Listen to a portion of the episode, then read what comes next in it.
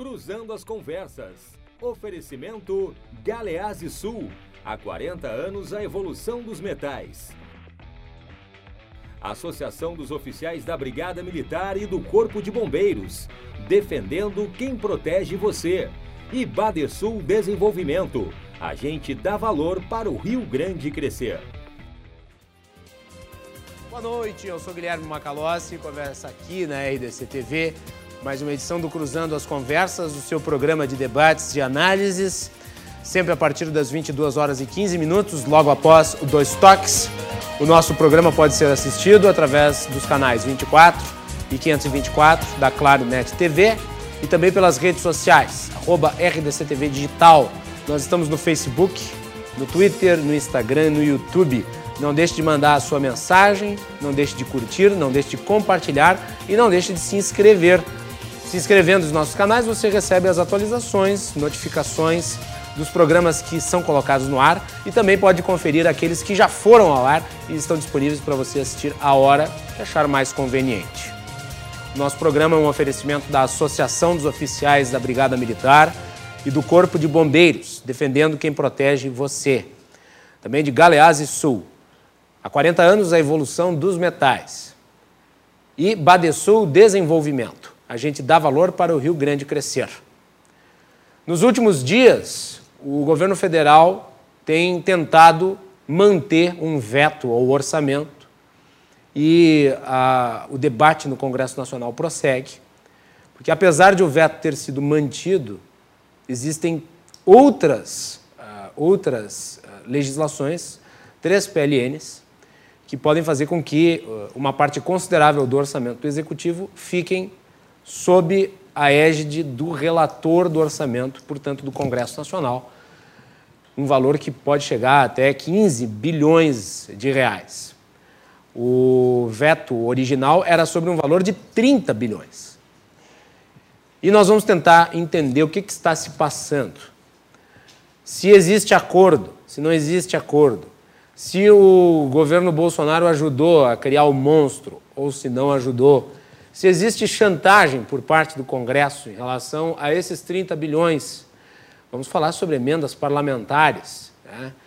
E tudo isso você confere a partir de agora com os convidados que eu selecionei para a edição de hoje do nosso programa. Temos aqui a nossa querida Fernanda Bart, que é jornalista e cientista política, professor Sérgio Borja, que é escritor e um escritor com uma vasta né, bibliografia, tem vários livros publicados, inclusive lançamos aqui no Cruzando as Conversas o seu Guerra das Moedas. Consegue colocar ali no ar, Rivelino, para o nosso público? Tá o livro Guerra das Moedas, do professor Sérgio Borges.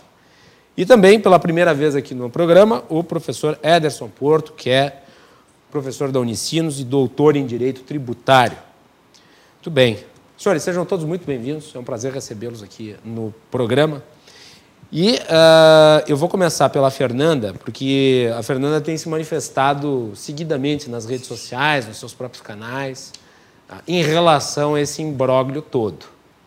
Fernanda, qual que é a tua avaliação desta aberração? Porque há um consenso, acho, né, em relação aos 30 bilhões ficarem com o Congresso está asfixiando o poder decisório do executivo e passando para o legislativo, uhum. que não tem esse poder de executar. E me parece haver um consenso de que isso é inadequado, mas não está tão fácil assim de fazer com que isso se concretize no Congresso Nacional através dos votos dos parlamentares que estão lá. Como é que tu está analisando essa situação e como é que se chegou a isso? Sim. Vamos lá. Pra, eu quero comentar um assunto com vocês antes de entrar no veto 52, que foi aprovado hoje por 398 votos. Foi mantido o veto presidencial, ou seja, não haverá distribuição desses 30 bilhões. Depois eu gostaria de explicar, um por um, todos os PLN, o 1, o 2 e o 3, o que, que eles modificam, o que, que eles apresentam e por que, que eles são importantes que eles vão ser votados a partir da semana que vem.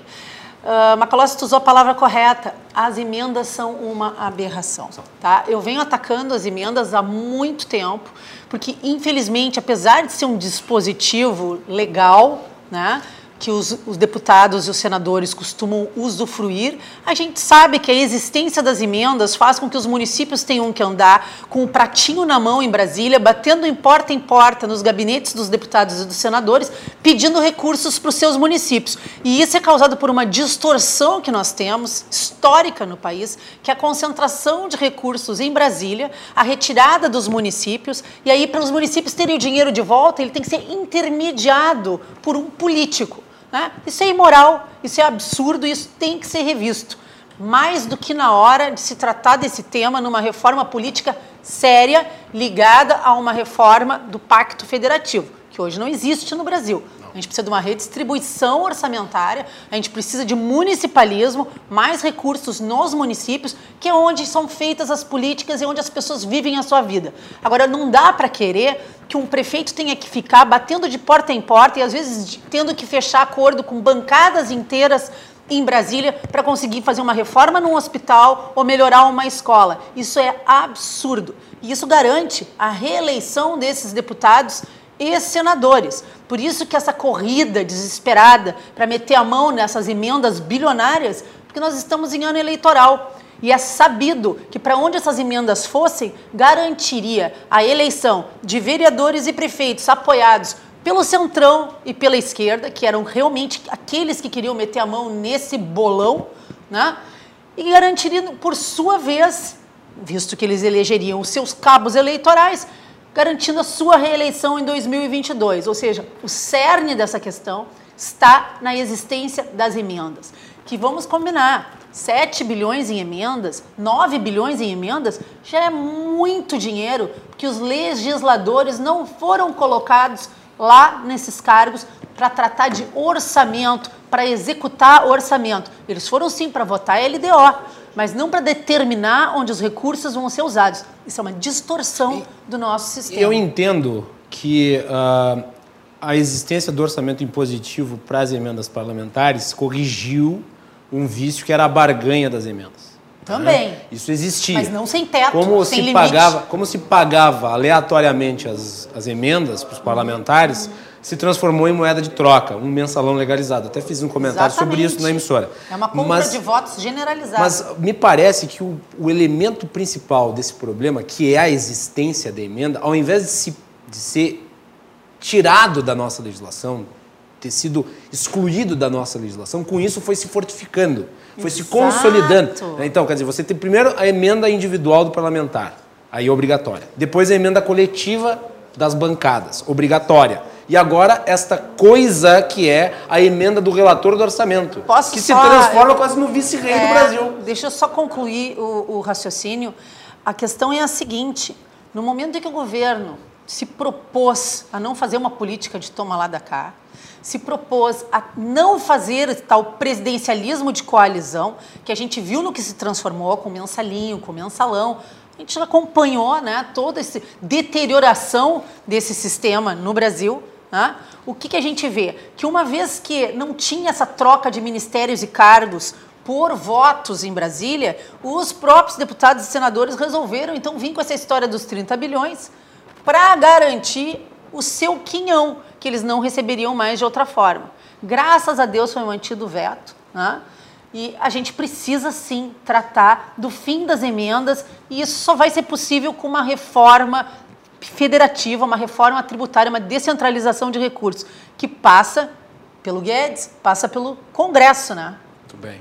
Professor Ederson Porto, gostaria da sua avaliação em relação a esse imbróglio.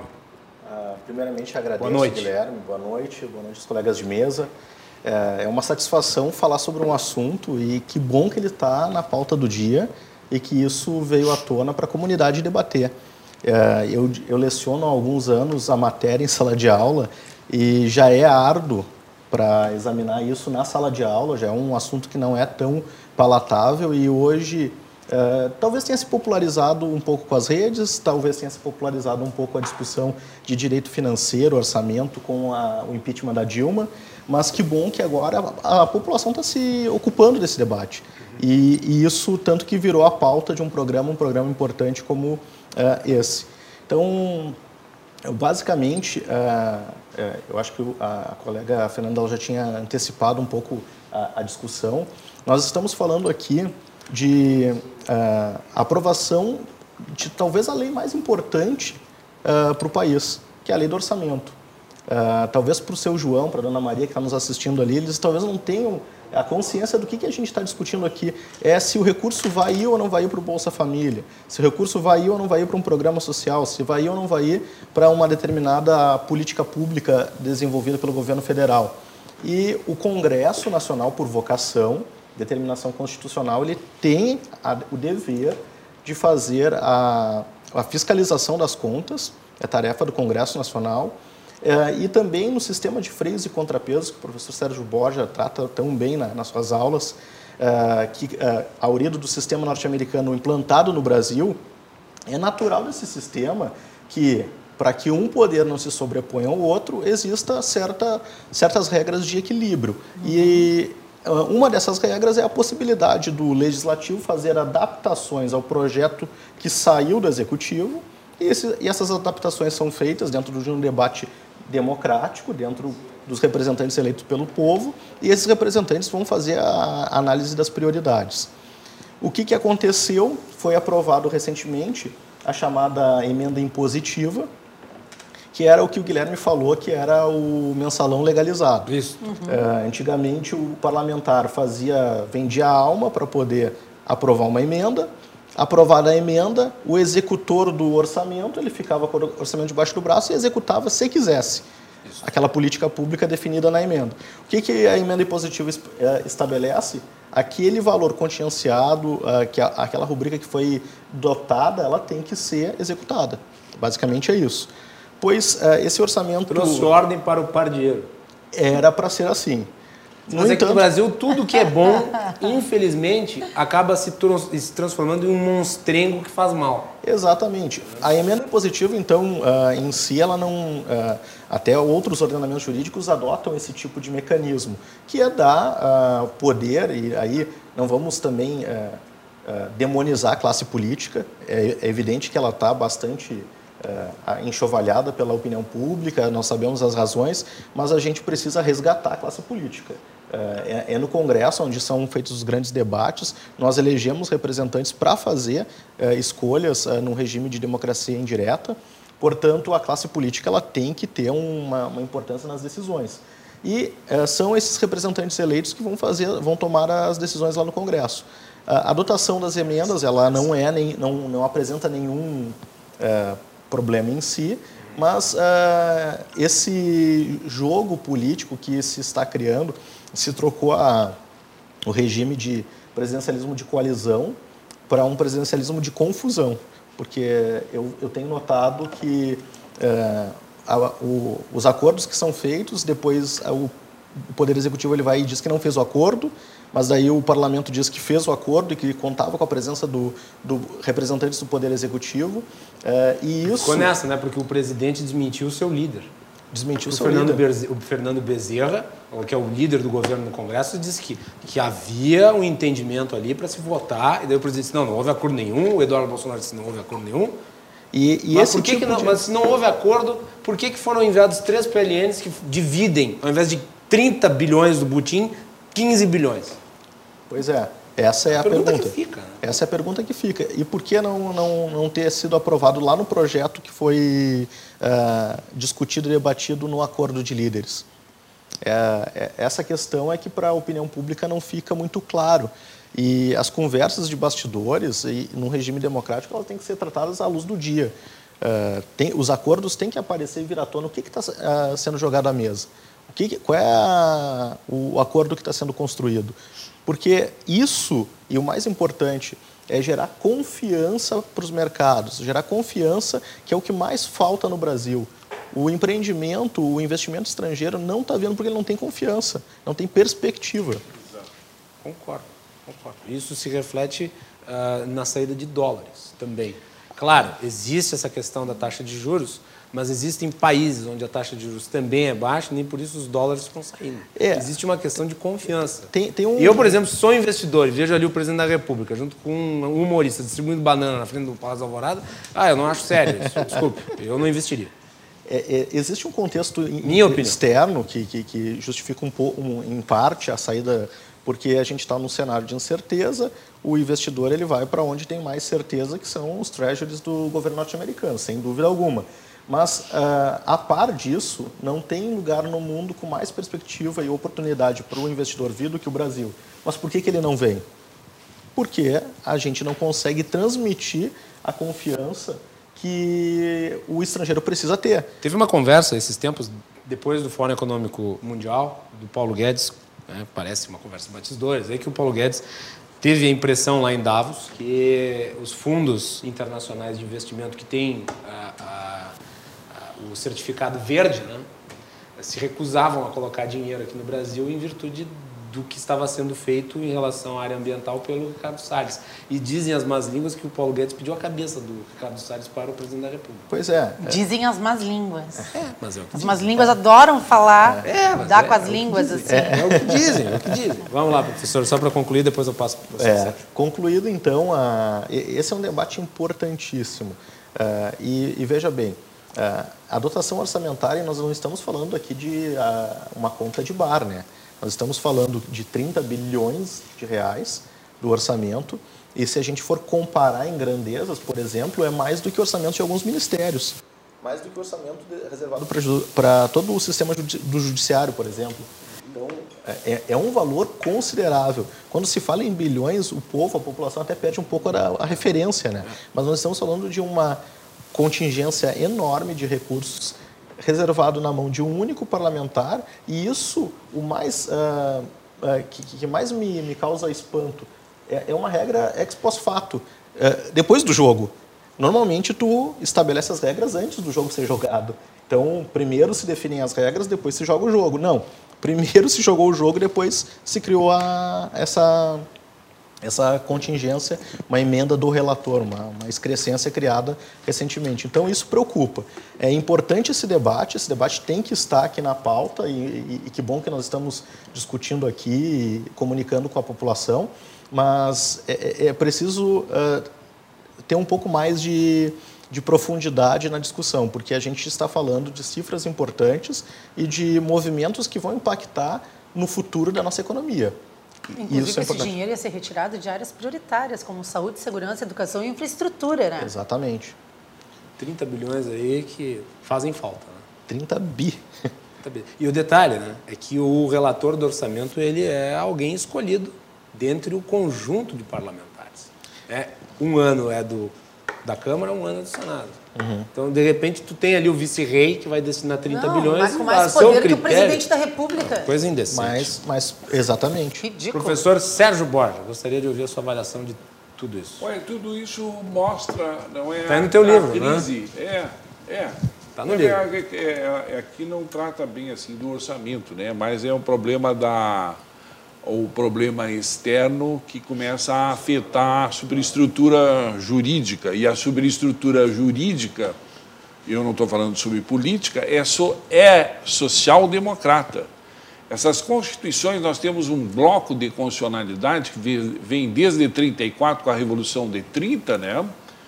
e todas as constituições 34, 37, 46, 67, 69 e 88 é a cúspide do aperfeiçoamento constitucional brasileiro social-democrata. Isso é jurídico, não é político, eu não estou tratando de política. Um equilíbrio entre aquele triângulo liberdade e igualdade, entre o princípio liberal, dos liberais, do liberalismo e a igualdade. Agora, isso o que, que aconteceu? Ao longo dos anos, sofreu um processo de aluição à economia, né? e essa aluição, essa erosão, levou ao problema da, do o Estado Nacional absorvendo, consumindo tudo isso, também da execução, do alargamento do Estado, foi crescendo esse Estado, né? um mastodonte. Mas o curioso, né, E é o custo, só, só, o custo, né? E o senhor me corrija, sabe? Eu vou dar por cima, né? Eu sou professor de direito constitucional, não os números assim, né? Mas nós estávamos agora saiu o PIB aí, uma, um levantamento do PIB com o dólar alto, né? E, e em reais 7 trilhões de reais seria um trilhão e alguma coisa. O orçamento esse é a metade do PIB. o Estado Nacional consome, arrecada a metade do PIB, que vem a ser os 3 trilhões e meio. E vocês estão falando só de 30 bilhões que sobra, Isso. porque o resto é todo consumido em despesa para pagamento de funcionários. São 30 livres. Você está falando livres. assim, você está dizendo assim, 30 bilhões livres que eles estão brigando, que mostra a crise, sabe? E isso é uma coisa Com muito certeza. grave, porque isso é um regime, a Constituição de 88, está escrito, está no meu blog, lá tem 700 mil, é um regime em agonia. E é esse desequilíbrio entre o princípio liberal e o princípio é, é, igualitarista, entre capital e trabalho, eles tentam sempre, nessa gangorra, tentar uma certa hegemonia de uma ordem sobre a outra. E está levando a um, um, processo de ruptura que já chega nesse processo aqui, sabe? Que eu escrevi um livro, né? Que as pessoas já começam a se pronunciar com relação, e isso eu sou professor de Direito Constitucional, que a Constituição de 46 é egressa do regime de força, que foi o regime getulista, que é o tenentismo do cedo. A Constituição de 88 é egressa do tenentismo do tarde, que foi a Revolução de 64. As duas, por ser egressas de regimes de força, ou que, que mais ou menos tinham um executivo forte, elas podaram, sabe, esse executivo e criaram o que a, a professora, a jornalista, muito bem colocou, sabe, com muita propriedade, essa crise também colocou muito bem, né? A crise do presidencialismo de coalizão. O presidente, após 46, isso foi aperfeiçoado, o sistema de duplo turno, o sistema de balotagem francês, foi aperfeiçoado, é como um relógio, foi aperfeiçoado de tal forma, para não voltar um regime de, de força no executivo, foi aperfeiçoado de tal forma que o, o, o legislativo começa até a, a puxar para si funções que não tem, que é de executar, como ela bem disse, ele também falou, que não é uma característica do legislativo fazer execução e fazendo isso como mercenário, como vendilhões do templo, primeiro naquela forma que colocaste muito bem, fazendo autocrítica, né? de que trocavam figurinhas, né? Então esse troca é o processo. De moedas, né? É, troca de moeda. Então o que, que isso indica? Para nós não entrarmos numa crise, porque que, que aí já começou aquele problema, pronunciamento de um certo militar da reserva, sabe, pronuncia e diz assim, vai, agora dia 15 tem uma reunião nas ruas, sabe? Eu estou nas ruas há horas, né? Tem uma reunião. Aí o cara diz assim, em bom latim, né? Ele diz assim, alia jacta est, mas o dele é a, a Fuzel, né? É, um peso, né? Não é? Ah. Ele falou isso, né? Um general, né? Mas é o Alia Jactaes. No tempo dos romanos, as tropas militares tinham o, o, rio Rubicão. Elas ficavam, quando vinham da Gália, das conquistas, ficavam aquém do Rubicão. Isso é uma, um símbolo para dizer, porque as armas a, a, lei, a ordem jurídica, a política sempre existiu desde o primevo, né? mas o direito é um dado de civilização, é o respeito à existência da oposição. Numa visão militar, a visão militar não tem o respeito de. de porque a, o objetivo militar é conquistar, o, derrotar o inimigo.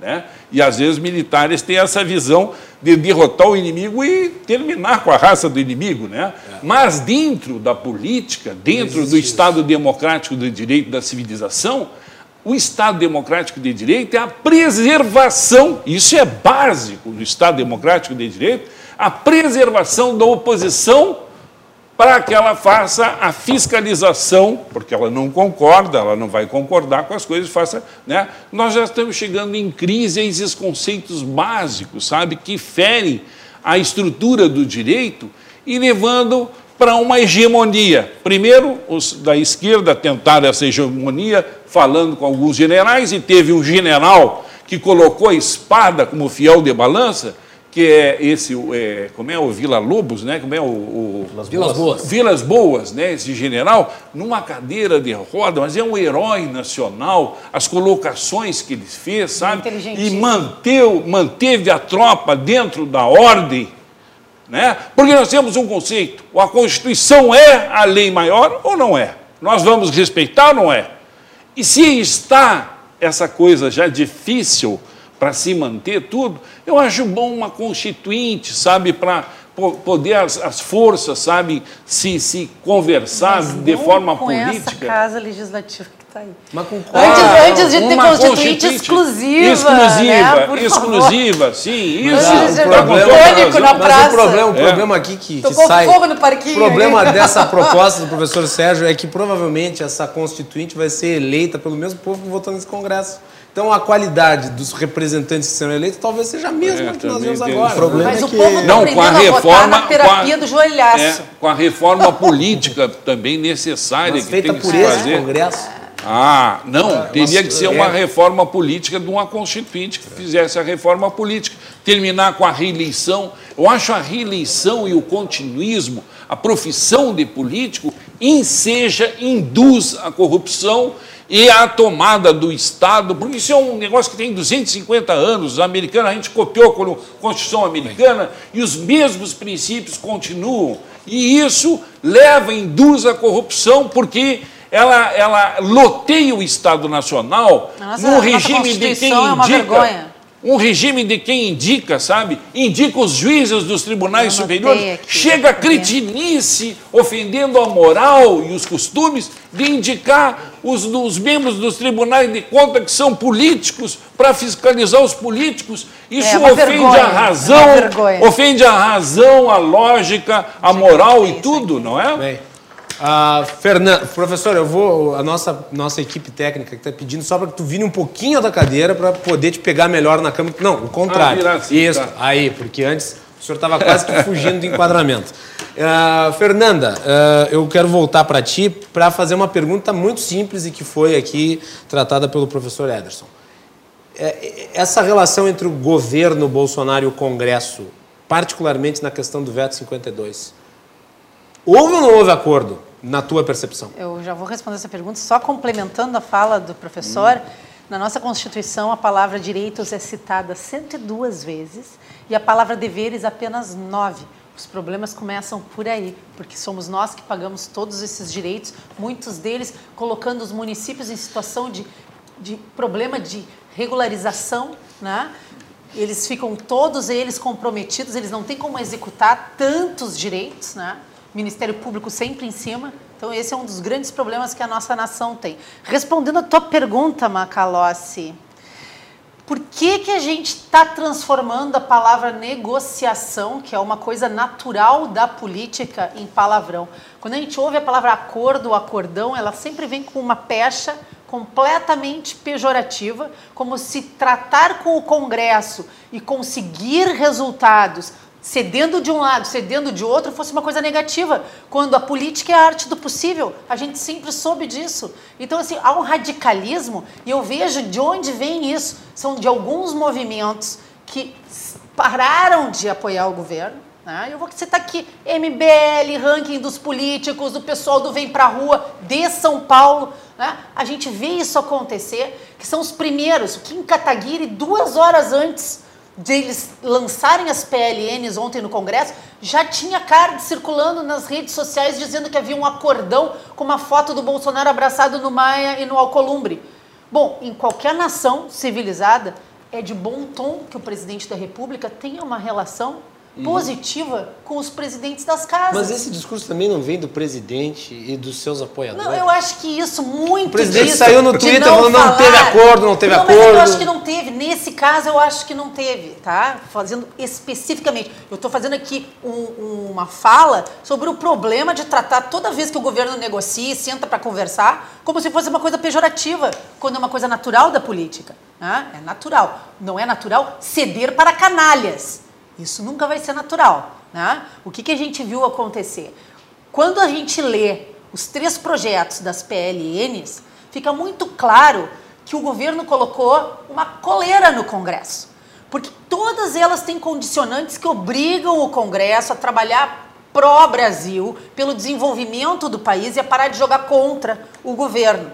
Simplesmente porque se jogar contra, não vai ter recurso, não vai ter superávit, não vai ter leilão do pré-sal, não tem de onde tirar o recurso. Tá, mas não vai ficar 15 bilhões para o Congresso? Mas esses 30. 15 bilhões não vêm dos 30. Eles não, não vêm dos, 30. Não vêm dos vem 30. Eles vêm do superávit ou do leilão do pré-sal. E é isso que eu quero ler para vocês depois. Eu fiz um resumo curtinho das três PLNs, onde isso fica muito claro.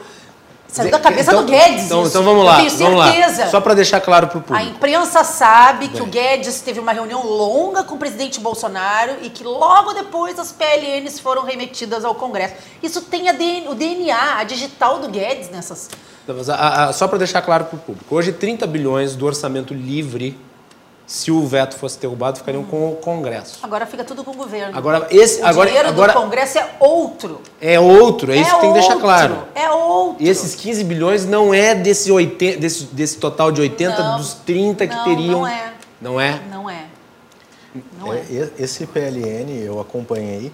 Mas tem que é, ser aprovado, né? Ele tem que ser aprovado. Tem que ser aprovado. E ele, como a Fernanda colocou, ele está condicionado.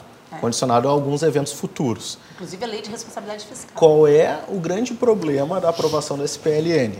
Se a estratégia do Guedes der certo, está errado. tudo bem.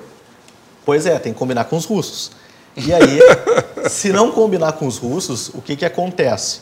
O dinheiro que virá de outras rubricas, de outras expectativas que não são certas e que depende da cooperação do, do Congresso, se esse dinheiro não vier, o Congresso ele vai poder executar. E esse dinheiro vai vir de onde? Se essas, uh, o pré-sal, a privatização, dividendos de estatais, é dali que está vindo o dinheiro. Tá, mas e, e se esse dinheiro não estiver disponível? Os parlamentares eles podem, porque são impositivas, exigirem a liberação desses valores. O cobertor é curto. De onde é que vai sair? De outros setores que vão ser contingenciados. Isso está sendo colocado, isso está sendo colocado no debate a, a decisão está sendo tomada com consciência em relação a esse risco. É isso que me preocupa. Não está sendo colocado de forma clara. Se Os for indicadores econômicos não são assim tão espetaculares a ponto de a gente ter garantia de que Mas vai... é que é pior do que indicador vai econômico. essa margem Pelo que diz os textos, se não houver o superávit, não tem dinheiro. Não tem é, dinheiro é, para emendas. É mais... Só que é importante dizer o seguinte também, as PLNs vão à votação, mas podem ser emendadas, como qualquer projeto de lei. Podem mas, ser... Mas aí, pode sair outra coisa no Congresso. Vem, né? véspera do dia 15 eu acho que ele se expõe demais, tá? E eu tenho para mim que muito do que foi feito, inclusive com esses 398 votos que foram dados hoje para manutenção, e ontem o Senado teria mantido o veto do presidente, tá? Se o Alcolumbre não tivesse escondido as cédulas, é, sentado um em cima das cédulas. Quem não assistiu o vídeo do Marcel Van Hatten, assista. Né? Ele é. denuncia isso, porque o Alcolumbre disse é porque eu quero. Simplesmente pegou as cédulas da votação e disse só vamos apurar essa votação amanhã. E guardou as cédulas de votação. O deputado Marcel Van Hatten exige uma justificativa por que, que não vai ser votado naquele momento se as células já estão ali? Por que elas vão Exato. dormir na casa? Exato, é um e absurdo. e o senador Alcolumbre ele diz, eu, vai ser porque eu quero. Eu acho que houve medo ele das tá ruas nesse sentido, Macalossi. E eu ainda coloco mais uma questão aqui como provocação de debate. Deixa eu te fazer uma provocação para falar. O, mas o, o, governo Bolsonaro não ajudou a criar esse monstrengo aí? Qual ano deles? passado, ano passado isso aí passou em brancas nuvens. Eu acho Ninguém que eles falou nada. a ganância da casa, porque não era esse valor, né? Era para ser um valor de no máximo 9,5 bilhões. Não tinha que ter valor aí nenhum. sobe para 30 bilhões, aí o presidente eu, vetou. Não tem por que ter nenhum centavo. Eu também concordo contigo. Não tem, não tem por que ter, ter nenhum um centavo. Um Se erro. der 17 bilhões em virtude de superávit e tal, já é uma distorção. Esse dinheiro deveria ir para o executivo. Mas há, há um O problema é que tem eleição, eleição agora, agora em outubro. Municipal. Municipal, eles já estão de olho, porque mandando dinheiro para lá é voto para as bases. Não, só, só porque esse pessoal recebe base dos vereadores. deu entrevistas hoje, querendo capitanear para si né, a aprovação, a manutenção do veto. É surreal. É surreal. Os discursos dos presidentes da casa hoje pós-manutenção do veto, eram de apaziguar os ânimos, eram de dizer, viram, está mantido o veto do presidente. Isso é de se pensar, né? Não, santo não tem nenhum ali. Com licença. Mas eu acredito que essa, essa questão aí do, do, do orçamento, essa questão do, do da emenda de, de, relator, ela foi um monstrengo que foi parido por descuido político. Também acho. E eu acho que tem que ser trazido a, tem que ser trazido à baila, porque não é assim, ah, foram lá e nos tomaram 30 bilhões. Não, isso foi um descuido na composição do orçamento que passou em brancas nuvens. Um orçamento impositivo jamais poderia passar sem um teto limitante. E, né? foi isso que eu falei antes. Foi isso que eu falei antes pro Ederson. Né, quando a gente estava comentando aqui sobre as coisas que são boas e se tornam ruins. Aqui no uhum. Brasil, tu pega as coisas boas, orçamento impositivo, ou seja, a obrigação de cumprir o orçamento. É positivo. Se livrando Aí você faz isso. da boa vontade do presidente. Aí né? você faz isso. Troca-troca. É, o que é ruim, mas o orçamento impositivo, em tese, é bom. Se perverteu nesta aberração bilionária, que, como disse o professor Borges, é apenas uma fração daquele gasto que é consumido pelo Leviatã. 3 trilhões. É, é, é, é, é um trilhão é, é um milhão de bilhões. Isso aí é só 30, três dezenas. Ninguém consegue medir isso. Não consegue a cabeça, não. E Macalossi, a gente tem, antes, a gente tem um ponto muito importante, tá? Porque aí eu vejo muita gente criticando, ah, o governo está negociando. A gente tem 15 semanas, 15 semanas, e o Guedes falou isso para aprovar as reformas ou pelo menos deixá-las em estágio adiantado de aprovação. Ah, mas aí para mim Estou falando da administrativa mim, e da tributária. Desculpe, mas aí eu vou mas discordar. O para mas isso é uma isso daí para mim é um, uma desculpe, o ministro Paulo Guedes tem todos os codificativos, apoia a sua agenda, mas isso para mim é demagogia, porque o governo até agora não apresentou a reforma da previdência, a reforma tributária, não apresentou a reforma administrativa, não consegue nem apresentar o texto. E daí que é 15 semanas para debater duas reformas desse tamanho a dentro do Congresso é Nacional. deveria ter o ano inteiro para debater isso. E sabe por que, que não tem? Congresso para no segundo semestre porque é ano eleitoral. Mas por que, que ele isso não, é um já, absurdo. Mas por que já não apresentou esses projetos? Já está aí um ano e meio. O administrativa vai ser entregue no período entre 7 e 10 dias. Tá? Isso é o que está na imprensa hoje. Em, no período entre 7 e 10 dias, isso. Desculpa pelo telefone. Não tem problema. Eles vão apresentar a reforma administrativa. A tributária já está sendo debatida na casa.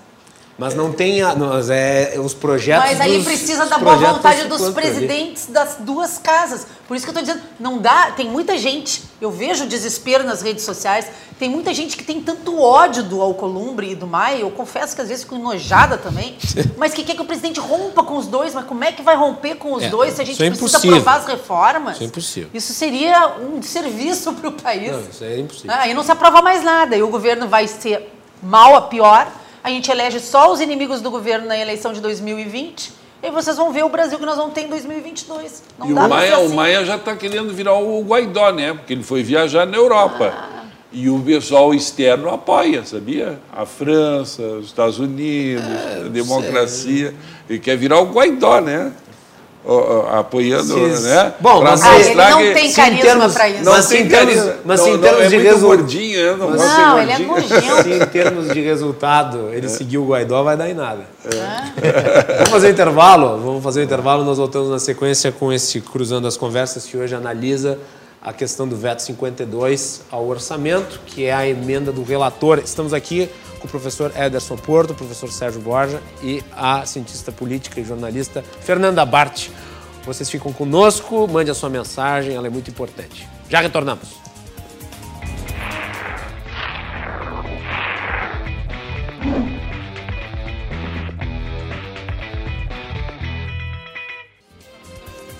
Voltamos, continuamos aqui no programa debatendo no intervalo, como já é comum aqui no nosso programa. Afinal de contas, um tema como esse, né? orçamento, veto, a relação entre o executivo e o legislativo, sempre enseja um monte de polêmicas. Você nos acompanha pelos canais 524 e 24 da Claro Net TV e pelo arroba RDCTV Digital, nas plataformas, nas redes sociais. Nós estamos em todas. Não deixe de mandar a sua mensagem, a sua opinião é muito importante. O nosso programa tem o um oferecimento de Galeazzi Sul, Aliás, há 40 anos, a evolução dos metais. Também a Associação dos Oficiais da Brigada Militar e do Corpo de Bombeiros, defendendo quem protege você. E Badesul Desenvolvimento, a gente dá valor para o Rio Grande crescer. No programa de hoje, Fernanda Bart, Sérgio Borja e Ederson Petro. Porto, porra. Uhum. Petro. Desculpe, professor. É. Ah, de qualquer modo, estamos aqui falando sobre esse assunto que é de suma importância e eu volto com o professor Sérgio Borges. Não, olha, é uma relação de infraestrutura e superestrutura. A superestrutura jurídica sofre os impactos da economia, da infraestrutura. E eu falei aqui nesse livro que os vetores, a abertura, o multilateralismo e esse comércio internacional, toda essa estrutura, afeta o Estado Nacional, que fez uma série de cirurgias jurídicas alterando a Constituição de 1988, mas hoje está num sistema de agonia, sabe? Porque o orçamento está tão esgotado que é 30 bilhões em 3 trilhões, sabe? Que é, é consumido tudo. Então, por isso que se fala nos homens de botões dourados, porque eles também estão conscientes da problemática da manutenção, sabe? Porque isso vai, a crise política ela vai aumentar, porque a crise econômica vai aumentar.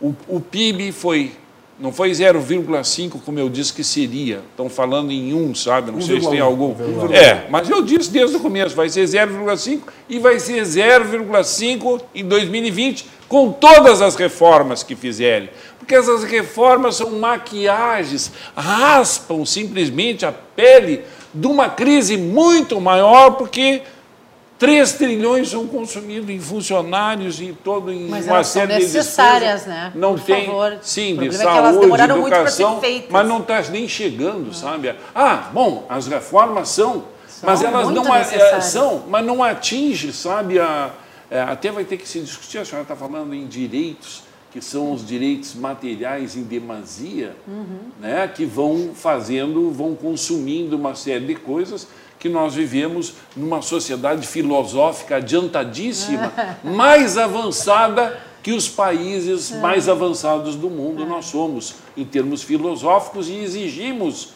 essas coisas é vivendo na Belíndia, que tem alguns, como nós, que somos de uma classe privilegiada, e um grande número que está na Índia, sabe? Que é uma paupérrimos, né? Então, professor, esse é o problema, sabe, da... Concluir, professor. Pra... Ah, tem que ser rápido para girar, né? É. Mas é o problema da, da, da, da que nós, eu, eu preciso de uma constituinte, alguma coisa para fugar, sabe, a pressão, sabe, fugar, porque isso aqui, se for os homens de botão para resolver, eu já vi um general do Exército dizer que não, o Brasil, as forças militares, não são uma ilha, são um arquipélago. Então não existe, vamos dizer, unanimidade. E quando os militares discutem, pode seccionar. Nós tivemos vários problemas. Na política, morrem os políticos e na, nós lavamos as fraldas todo de quatro em quatro anos, mas os políticos correm sangue e teve lá com César, Crasso e Pompeu, deu guerras internas, e aqui também nós já tivemos, que é problemático isso. Né? Fernanda, como é que faz para desemnosar esse nó? Tu acreditas que as PLs vão ser aprovadas como estão posso, escritas? Posso ler elas rapidinho? Rapidinho, claro. tá? Até para esclarecer, porque eu estou vendo que tem perguntas sobre isso, né? Uh, o texto da PLN3 altera o identificador de resultado primário de 9,59 bilhões em emendas apresentadas pelo relator geral para apenas 2 bilhões com necessidade determinada pelo executivo, isso é um dos pulos do gato, e outros 6 bilhões passaram diretamente em crédito para o Ministério da Saúde. Os outros dois textos encaminhados pelo governo modificam a Lei de Diretrizes Orçamentárias de 2019, vinculando a liberação de emendas impositivas constitucionais à redução dos déficits fiscais primários e previdenciários de acordo com a política fiscal do governo. Por isso que eu disse que tem dedo do Guedes em todos esses textos, tá? Ainda bem. Com certeza. E o valor liberado para as emendas será realizado de acordo com as prioridades definidas pelo Executivo, vinculando o percentual da meta que for atingida. Outra proposta que está na PLN 2 altera a LDO com o objetivo de estabelecer regras para o cumprimento da emenda constitucional 100 e 102, que tratam das emendas parlamentares impositivas e a divisão com estados e municípios dos recursos do leilão do pré-sal. Assim, os deputados ficarão com 15 bi de emendas, não 30 bi, porém, aí está o pulo do gato. Estes 15 bi não saem diretamente da LDO, mas estão vinculados ao sucesso do leilão das cotas do pré-sal, e da obtenção da meta do déficit primário de acordo com a política fiscal. Tá? É importante destacar isso. Acho que é, um, acho que é tá? é bom destacar isso. Importantíssimo. Só que o problema é que isso vai ser apreciado pelos Ah, sim, mas a pressão está em cima ser deles. outra coisa. O Congresso não pode mais jogar contra o governo como vinha fazendo, tem que acelerar as reformas, senão vai ficar chupando dedo. E tem um outro risco que o professor dinheiro. Ederson apontou aqui. Sim, com é certeza. ser cobrado mesmo certeza. que o resultado não saia. Tá, mas aí vem as emendas, né? Vamos ver cadê a base de apoio do governo para fazer as emendas corretas e blindar esses projetos para que eles não sejam desvirtuados. Né? É a mesma base que deixou criar esse butinho, assim, Assim, diferentemente. Não, é preciso dizer isso. Eu compreendo o que a Fernanda está falando aqui, tá tudo certo. Mas foi essa base que criou esse butim. A incompetência é, dessa base. Mas, mas eu acho que houve uma ingenuidade política. Não pode haver. E, né? Não, mas, mas houve, houve. E a gente pode sim, simplesmente, aqui eu quero destacar, dos 52 deputados que o PSL elegeu, e a gente sabe todos os problemas que eles tiveram no decorrência disso, desde a eleição, né? havia ali uma quantidade de gente sem nenhuma qualidade legislativa, um sem capacidade, seja, a base, a base intrínseca do governo de apoio era gente que não tinha noção do que estava fazendo lá dentro. Caiu de paraquedas dentro do Congresso, no, no coronavírus, né? Se elegeu na carona do Bolsonaro, aí aprova um troço desse numa ingenuidade absoluta, sem debate. A gente viu que nos primeiros meses de governo era uma eu ia dizer patetice absoluta, mas é quase isso. Era uma esculhambação com a liderança de governo, não se falavam, não sabiam o que era para votar, como era para votar, não tinha encontro de líderes. Então, assim, foi um horror. O governo foi mas se ajeitando é aos assim. trancos e barrancos. Mas dizem que ainda é, é meio assim. Pois é, agora eu quero ver tirar o Onix da Casa Civil e eu ainda tô para ver a articulação desse novo chefe da Casa Civil, que já devia estar tá envolvido nessas PLNs. Até então eu não ouvi falar uma palavra sobre isso. Vamos ver o que acontece. Ederson Porto. Uh, eu acho que a gente tem alguns consensos aqui e é importante destacar isso. Uh, temos sim uma preocupação muito grande com a discussão sobre orçamento. Nós precisamos reduzir o tamanho do Estado para que sobre dinheiro para a população e assim uh, exista menos margem para essas negociações espúrias que a gente vivenciou. Então, com orçamento mais apertado, seguramente sobra menos dinheiro para esse tipo de uh, graça com dinheiro alheio. Não é dinheiro público. É, eu, eu, gosto de falar porque isso é um equívoco e que leva a uma uhum. má utilização. O dinheiro é do contribuinte, do pagador Exatamente. de impostos. Portanto, uh, e um ponto importante que a gente não tocou é que a gente está falando de um orçamento com déficit. Isto. Para o seu João, para a dona Maria que está nos acompanhando aí, é mais ou menos você está no cheque especial, o seu orçamento, e em casa os filhos estão querendo mais mil reais para comprar em brinquedo. É, os parlamentares estão discutindo isso. O país ele estava quebrado, se conseguiu. Está quebrado. Estava pior. Se conseguiu estava reduzir pior. de 179 ah. bilhões o déficit, que era do ano, do ano passado, para 79. Estima-se, com alguns arranjos, que esse ano se consiga chegar próximo de zero. Zerar o déficit orçamentário deste ano com alguns arranjos e alguns eventos futuros incertos que a gente não sabe se vai acontecer. Eu adoro esses eventos, eventos incertos. Eventos futuros incertos. É, é, é, é, é o leilão do pré-sal, é, e é bom que se diga... O leilão do pré-sal foi, um fracasso. Né? Um fracasso, mas por quê? Porque o regime de partilha anterior do governo de PT foi um desastre, um desastre. O investidor ele não Nós quer. Nós ter mudado o modelo Mas antes de cá, fazer o leilão. Eu vou comprar um bem que eu sei que ao comprar ele eu tenho que indenizar o terceiro, que é a Petrobras. É isso, é isso que dá. Então o investidor ele não vai comprar. As condições draconianas. Quem é que veio comprar a Petrobras? Que e aí agora se está tentando fazer um arranjo para se mudar o regime de, de concessão do, do, dos, da, das áreas de exploração. Vai dar certo? Não se sabe. Mas o problema é que não se pode contar com um ovo antes da galinha ter posto ele na, no puleiro. Ou seja, não se pode imaginar que esses recursos que já estão sendo negociados, e eu gosto muito, e aqui vai um admirador do Guedes, acho uma pessoa talentosíssima, só que uh, é muito perigoso deixar esse cheque na mão do, do, do parlamento que é, era 30, baixou para 15, agora se fala em 20, e o PLN 3, que eu gostaria de, de destacar aqui a curiosidade dele. A dotação dele, sabe para que, que é? Para o Amapá. Qual é o, o celeiro político do Amapá, Davi Alcolumbre.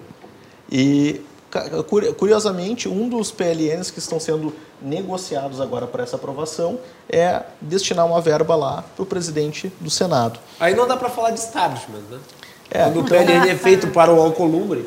É, e aí vamos lá, é, também é preciso, como eu disse, não demonizar a política, porque não se está falando de dinheiro para o Alcolumbre, se está falando de dinheiro para o Estado do Amapá, é, mas... que provavelmente vai ser políticas públicas. Mas é preciso que a gente trate com mais uh, uh, republicanismo o debate político. E o que não está acontecendo é de uma pequeneza as discussões que isso assusta. E volto de novo a falar, isso assusta quem não é da política. Como é que eu vou planejar minha vida e projetar algum tipo de uh, investimento no Brasil dentro de um, um, cenário em que o presidente não fala com o presidente da, da Câmara e do Senado?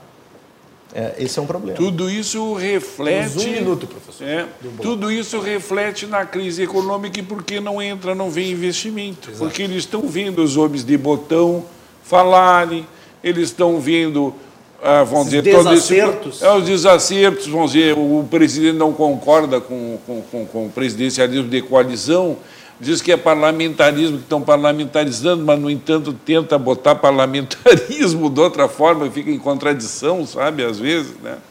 Então, é, não Pobre do parlamentarismo. Eu tenho, eu, é. tenho, eu tenho uma proposta, que é a PLN Macalossi. Opa. Que substitui as três PLNs que foram mandadas pelo Paulo Guedes e mantém a ideia delas.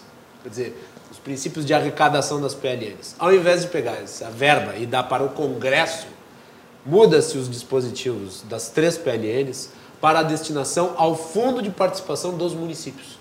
E daí se divide o butim entre quem mais precisa, que são os municípios quebrados. E daí vai se dar o dinheiro para a base de todos os parlamentares e vai se atender. As prefeituras estão os municípios uma situação. Quebrados, não, mas todos os municípios. Outros, não, peraí, peraí, peraí, peraí, mas eu estou falando do fundo de participação dos municípios geral. Tá. Portanto, vai ser distribuído entre os municípios quebrados e não quebrados. Mas eu estou falando, os municípios em geral no Brasil estão quebrados. Se fala muito da crise do Estado Federal, dos estados e pouco dos municípios. A situação dos, estados, dos municípios é de penúria. Se quisesse realmente né, enviar dinheiro para as bases dos parlamentares, por que, que não se faz desse modo e permite que os gestores municipais administrem esses Posso recursos? fazer uma emenda na tua PL? Pode, vamos Reduz em 50% pelo menos o tamanho de Brasília, só Brasília, tá? Para começar. E tu vai ver o tamanho do recurso que sobra para os municípios, que é onde se faz a vida das pessoas. Bem, mas a PLN. Mas, e, Magalhães, será que não vai vir aquela piada que a gente estava contando nos bastidores, que telefona o vice-prefeito? Passa para mim aqui o negócio ah, para mim ganhar uns pila aqui. Essa é feia. Essa é feia, essa é feia, mas não dá para falar no ar, por enquanto. A gente vai para o nosso intervalo, nós voltamos na sequência aqui para o último bloco do Cruzando as Conversas. Vou ler as mensagens do público na volta.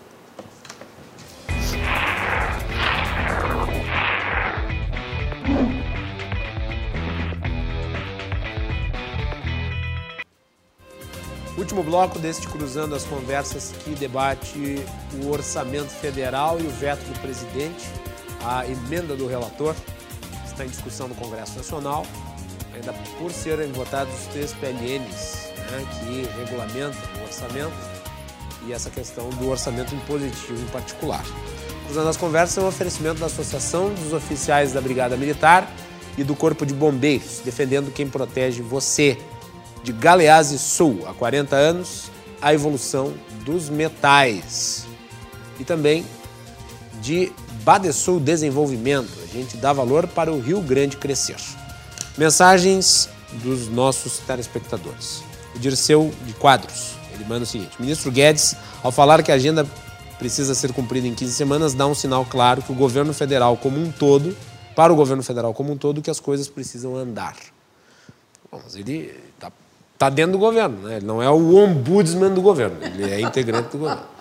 Né? Então, ele também tem que fazer a sua parte. Uh, Caetano Lopumo, um abraço, Caetano. Aliás, o Caetano fez a indicação do professor Ederson para o programa de hoje. Né? Então, fica aqui o registro. Considerando os argumentos apresentados, pergunto aos debatedores: o certo não seria o governo tentar terminar com as emendas parlamentares? Ah, mas tem que fazer a reforma primeiro. Mas eu, eu duvido que isso passe no Congresso. É... Você tem que fazer reforma primeiro. Mas aí eu vou divergir um pouco do meu querido amigo Caetano Coelho Lopumo, porque é justamente é, a infantilização da política que é, é, talvez seja o, o efeito reverso.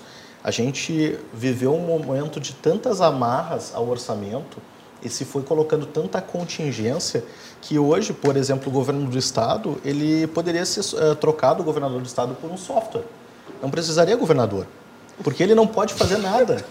Um software de pagamento. É e a gente acaba com todo o executivo. É, pois uh, a gente vai demonizar o político e dizer que ele não é capaz de debater boa política e fazer boa alocação. Uh, as emendas parlamentares por si só não são um, um defeito. A gente precisa é qualificar o debate. E aí sim, e, e, esse tipo de debate público aqui que nós estamos fazendo é trazer para a população a, a, a, discussão. Afinal de contas, é, esse tipo de alocação é, é adequada, está certo, no seu município, você está fazendo o controle, cada um de nós pode fazer o controle acessando as contas públicas, indo na transparência, colocando a boca no trambone nas redes sociais. Então, uh, vamos fazer um pouco de meia-culpa também enquanto cidadão. A gente uh, fica falando de Brasília, Brasília, e a gente critica os políticos que estão lá, mas vem cá, eles vieram do outro planeta, outro sistema. Exatamente, eles não nasceram de geração espontânea. É, é, eles, eles vieram daqui, de nós, nós elegemos aquelas pessoas que é, mas lá. É, é, bom dizer o seguinte, que o modelo eleitoral brasileiro altera um pouco a representação. Com certeza. É, curral, curral eleitoral. Mas não é só isso, a questão só 30%. É de ter um monte de gente, de gente lá que não Só 30% não, não dos deputados e senadores né? foram votados diretamente. Os outros 70% é. estão lá porque foram de carona com alguém. Modelo. Tá? Quem está lá não é a representação modelo, do eleitor brasileiro. Vou modelo, deixar isso muito claro. O modelo desqualifica. Exatamente. A, a gente precisa dessa reforma política também. E os partidos não têm democracia interna também, não. tem cacique e ele distribui, sabe, para os seus apaniguados, ah. seus capangas, gente de confiança que recebe o financiamento do fundão. E aqueles outros que são chamados da sociedade civil, neófitos, os novos candidatos, é só para eleger aqueles que são vou dizer que, os tipo, cavalos do tipo comissário. Lupe, que é presidente é. do PDT há um milhão de anos é. e que mantém 24 dos 27 estados comissões provisórias para que reelejam ele para continuar sendo presidente por mais mil anos do PDT. Não, mas é uma filosofia caudilhesca que, que combina com o PDT, não é? que distribui o fundão só para os seus amigos. Então, é. assim, ó, eu estou citando aqui um exemplo, mas podia citar outros partidos também. Né? Mas é, esse é um dos casos mais notórios que nós temos. É. E eu preciso discordar só uma coisinha sobre as emendas. Eu acho que a forma como elas são feitas hoje, essa distribuição de recursos, tira dos municípios, coloca na mão de políticos para que eles sejam atravessadores de recursos que pertencem aos municípios, garantindo sua reeleição nos seus currais eleitorais. Eu acho que isso causa uma distorção eleitoral tremenda. É. Tem que ser debatido esse tema. Vou ler mais duas mensagens e as considerações finais dos nossos convidados, tá? A Mara Ferreira, mergulhada neste mar de siglas, LOA, PNL, PMP, que vão e voltam do Executivo ao Legislativo e que não consigo dominar, venho até aqui para tentar compreender este labirinto. Só sei que parlamentares querem pegar 30 bilhões para a gastança. Esperamos, Mara, que a gente tenha esclarecido alguma coisa disso para você. Uh, e a Daniela Gonzalez Macedo, um beijo para a Dani aí, esposa do meu querido José Antônio Rosa o seguinte: fiquei indignada com esses PLNs apresentados pelo governo que pretendem dar 17 bilhões para a emenda do relator. Não se negocia com chantagistas, suponho eu. Fernanda, quer fazer alguma observação? Ela falou sobre o que Não, eu concordo com a Dani, eu concordo, mas é que esse recurso não vem de onde ela acha que vem. Eu espero que alguma coisa ela possa ter mudado de opinião assistindo o programa. Tá bem. Senhores, olha, eu gostaria de agradecer muito a presença de vocês aqui hoje. Um tema que é um que gera uma discussão e que precisa de esclarecimento, porque falar de orçamento é uma coisa muito complexa, muito difícil. E foi o objetivo aqui reuni-los para a gente tratar disso, tentando levar para o público alguns esclarecimentos. Eu acho que nós conseguimos, em algum grau. Eu gostaria de agradecê-los. Eu deixo rapidamente a última palavra, porque nós estamos nos aproximando do fim do programa. Professor Ederson, que bom que o senhor veio e volte outras vezes. Vai ser um prazer sempre retornar aqui e fazer um debate qualificado, como foi o de hoje. Agradeço o convite, a indicação do querido amigo Caetano. Um abraço para o pessoal da Confraria dos Civilistas lá que está nos assistindo e mandando mensagens. E um abraço até a próxima vez. Professor Manuel Gustavo Trindade, que está nos vendo Exato. lá. lá de Lisboa, acho que está em Lisboa. De Lisboa, é. Tomando vinho do Porto, sempre está nos assistindo. Ele é. manda um abraço para ti, diz que é um grande especialista em direito canadense. É canadense? É, é, é, o que ele diz. Obrigado, professor. Obrigado. Professor Sérgio Borja, sempre um prazer receber Não, Uma grande alegria, sabe? O destaque ser convidado e também estar tá aqui com o meu colega de URGS, sabe? Que ele está na Unicinos agora, mas está lá na URGS, né? Que é uma competência nessa, da lecionável essa matéria, né? E muito simpático. E, e ela é a Marte, né? Fernanda Marte, eu, eu tenho vi, vi, visto o crescimento dela cada vez maior e as mulheres merecem, sabe, se ela fosse uma candidata, ela de votar nela, porque merece uma pessoa tão ativa, sabe? Período e com liderança, assim, né? É. né? É, de, sabe, de perspicácia e combativa, sabe? Com foco.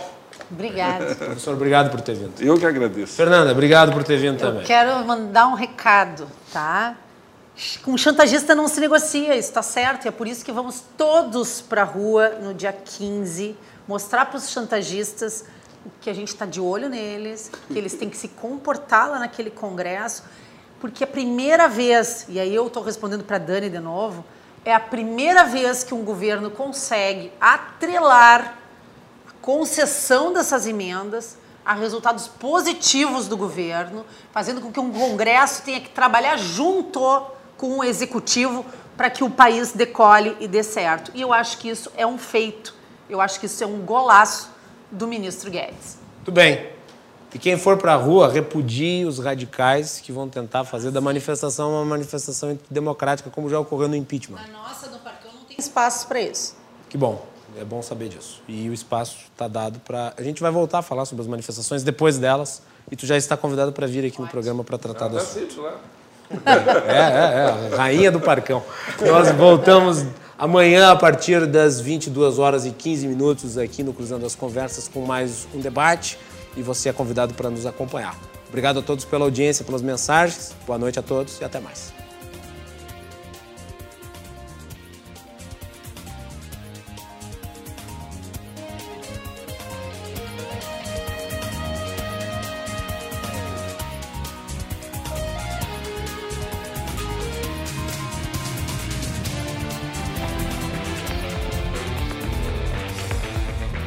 Cruzando as Conversas. Oferecimento Galeazzi Sul. Há 40 anos a evolução dos metais. Associação dos Oficiais da Brigada Militar e do Corpo de Bombeiros. Defendendo quem protege você. E Badesul Desenvolvimento. A gente dá valor para o Rio Grande crescer.